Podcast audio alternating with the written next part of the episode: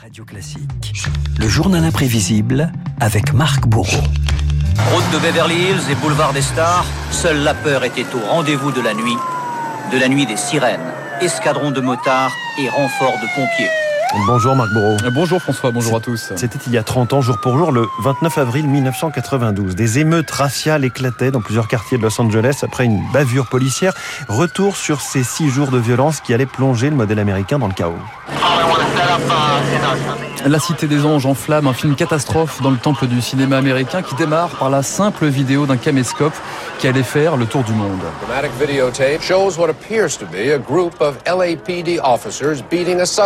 3 mars 91, un homme est à terre au pied de sa voiture roué de coups par des policiers. Rodney King, un noir de 26 ans, avait tenté d'échapper à un contrôle pour excès de vitesse. Derrière la caméra, George Holiday, un plombier réveillé par le brouhaha des hélicoptères dans ce quartier est de Los Angeles. J'ai couru sur le balcon en prenant la caméra avec moi. À chaque fois qu'il essayait de se relever, il reprenait un coup de matraque. Je n'avais jamais vu une scène aussi violente. Quelques jours plus tard, une forêt de caméras attend Rodney King à sa sortie de l'hôpital. L'homme est défiguré par 56 coups de matraque et réclame justice. Et justement, un an plus tard, l'Amérique découvre le visage des quatre policiers poursuivis pour usage excessif de la force. Un mois de procès retransmis en direct à la télévision le 29 avril 92. Les 12 jurés qui ne comptent aucun noir livrent leur verdict. Nous, les jurés, déclarons les accusés non coupables des coups et blessures et de l'usage excessif de la force. L'acquittement est une déflagration. Tom Bradley, le maire de Los Angeles, le premier noir à occuper ce poste dans l'histoire, anticipe déjà une situation hors de contrôle. J'exprime mon indignation et mon choc après ce verdict. J'invite tout le monde à exprimer ses sentiments. Mais nous ne pouvons et nous ne pourrons tolérer toute violence en réaction à ce verdict. Pourtant, quelques heures plus tard, seulement après le verdict, des centaines de personnes affluent vers le siège de la police de Los Angeles. Ce procès est une parodie de justice. Le jury a donné son accord pour continuer l'oppression et l'éradication des Noirs américains, lança manifestant avant d'ajouter Nous sommes le peuple et nous en avons assez de vivre dans la peur.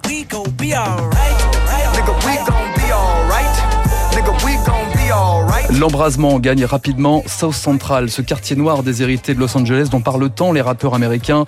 Un ghetto laminé par la désindustrialisation et la suppression des aides sociales sous la présidence Reagan. Ce 29 avril au soir, de gigantesques flammes s'élèvent à Los Angeles. Now we're back, uh, back live on, uh, you're seeing from Newscopter 7 a shot of another fire.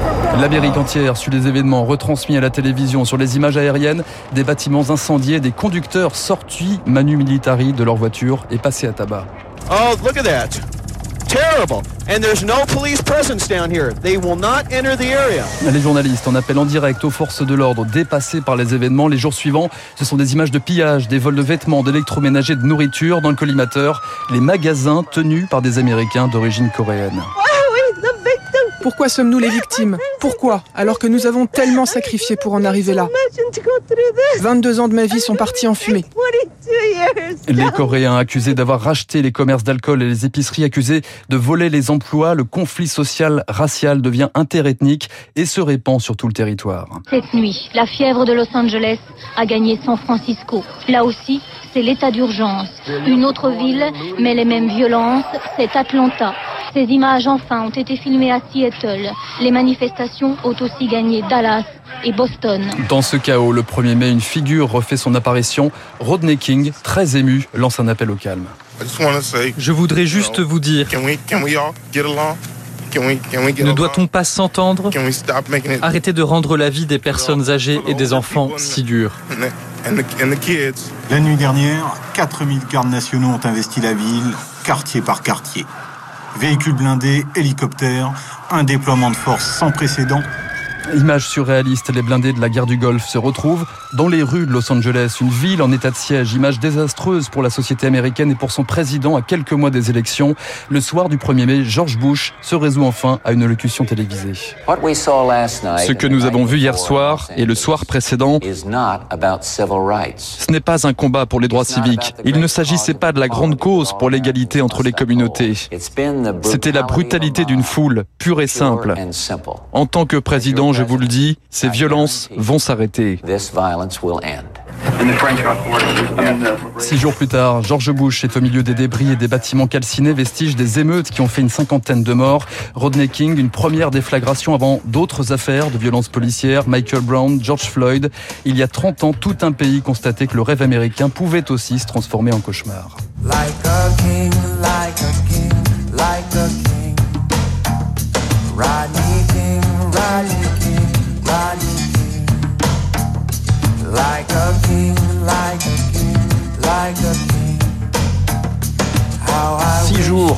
Jours retranscrits en six minutes d'extrême tension. C'était le journal imprévisible de Marc Bourreau. Merci beaucoup Marc. Il est 7h56. Tout à fait autre chose, un secteur qui attire des fonds d'investissement et monte en gamme, le secteur des campings. Ça aussi, c'était imprévisible. C'est le décryptage de Pierre